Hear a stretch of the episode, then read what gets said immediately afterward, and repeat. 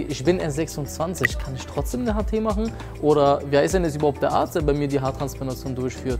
Oder wie viel kostet denn eine Haartransplantation überhaupt? Um diese spannenden Fragen beantwortet zu bekommen, bleib auf jeden Fall dran. Willkommen bei dem ersten Podcast über alle Themen rund um die Haartransplantation und Haarausfall mit ausschließlich wissenschaftlich geprüften Inhalten. Es gibt wenige Themen, über die so viele Gerüchte existieren wie Haarausfall und wie man diesen behandeln kann. Als größte Haarklinik der Welt hat Elitair über 100.000 Patienten behandelt und Jahre in die Forschung investiert.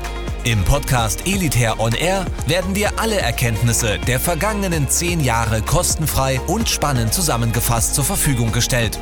Viel Spaß!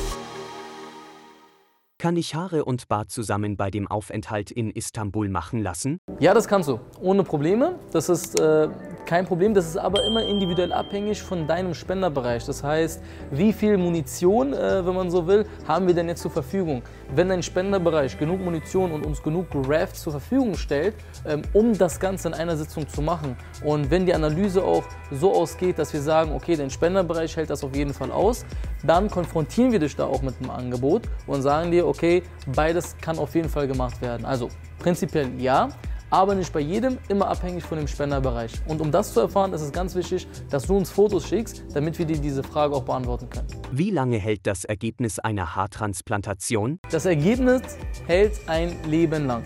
Ja, also die Grafts, die wir transplantieren, die transplantieren wir aus einem bestimmten Grund hier hinten, ja, vom Spenderbereich.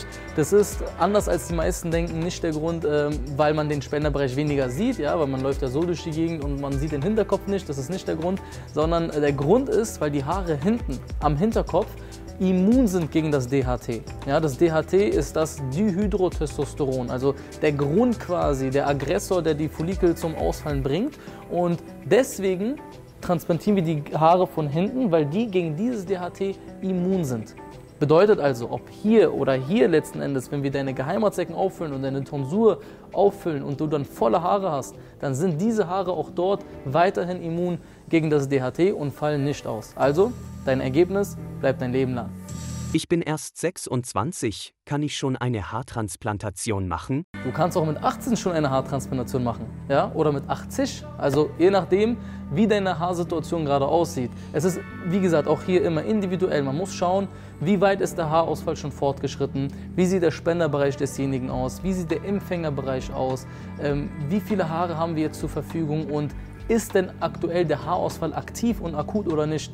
Das sind wichtige Fragen, die man hier klären muss, bis man oder bis wir euch letzten Endes sagen, eine Haartransplantation ist bei dir persönlich möglich. Bis das passiert, müssen diese Fragen geklärt werden. Also, ob mit 18 oder 80, das hängt immer von deinem Haarstatus ab, von deinem Haarausfall ab, ob er aktiv ist, ob er passiv ist. Das ist immer abhängig von diesen wichtigen Faktoren. Deswegen muss man die im Vorhinein klären. generell, es gibt kein perfektes Alter.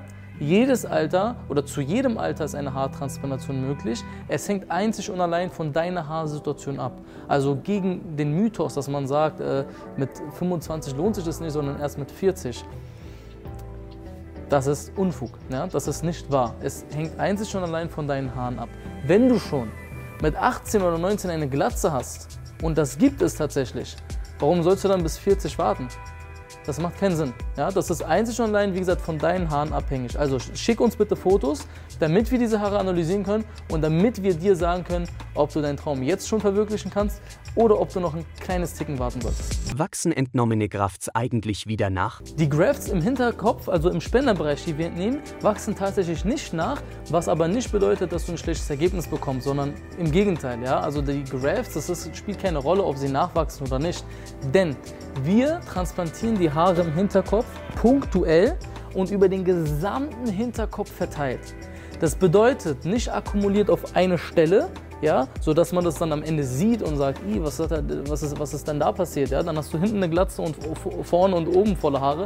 Das macht natürlich keinen Sinn, das machen wir nicht. Sondern wir transplantieren die Grafts und wir extrahieren die Grafts punktuell und gleichmäßig verteilt über den Hinterkopf. Bedeutet für dich, dass die Haare, obwohl sie danach nicht weiter wachsen werden äh, oder wieder nachwachsen werden, diese Grafts, trotzdem wird der Spenderbereich danach minimal bis zu gar nicht visuell affektiert. Immer darauf an, äh, also immer in Kombination mit der Graftanzahl, die man extrahieren muss in deinem Fall, kann man dann sagen oder können wir sagen, ob man danach was sehen wird oder nicht. Mit der neuesten Neo-FUE-Methode, ja, die wir an, auf den Markt gebracht haben, können wir dir garantieren, dass dein Spenderbereich nach der OP immer noch gut aussieht, ja, dass die Anwuchsrate auf, der, auf dem maximalen Grad ist und vor allem auch, dass du in Kombination dann mit diesen drei, zwei Faktoren drittens dein bestes Ergebnis bekommen wirst. Was kostet eine Haartransplantation? Wie viel deine Haartransplantation kostet, dafür müssen wir uns deine Haarsituation erstmal anschauen. Also wir müssen erstmal gucken, wie viele Grafts brauchen wir denn, wie viele Grafts müssen wir denn entnehmen. Denn je höher die Anzahl an Grafts ist, die wir entnehmen müssen und äh, transplantieren müssen, desto höher, auch wenn es keine große preisliche Diskrepanz ist, aber der Preis steigt dann minimal an. Ja. Es ist immer von deiner Haarsituation abhängig, deswegen müssen wir uns deine Fotos analysieren und werden dann entscheiden, welche Methode bei dir die beste ist. Danke, dass du bis hierhin zugeschaut hast, zugehört hast, hoffentlich auch. Ja, ich hoffe, ich konnte da einige Fragezeichen in deinem Kopf verpuffen lassen. Ich hoffe, ich konnte dich ähm, noch mehr über die Haartransplantation aufklären. Das war der Elitair On Air Podcast. Wenn auch du endlich wieder stolz in den Spiegel blicken möchtest und wissen willst, welche Möglichkeiten es gibt, um schnell zu vollem Haar zu kommen, dann gehe jetzt auf elitair.de und führe deine kostenlose Haaranalyse durch.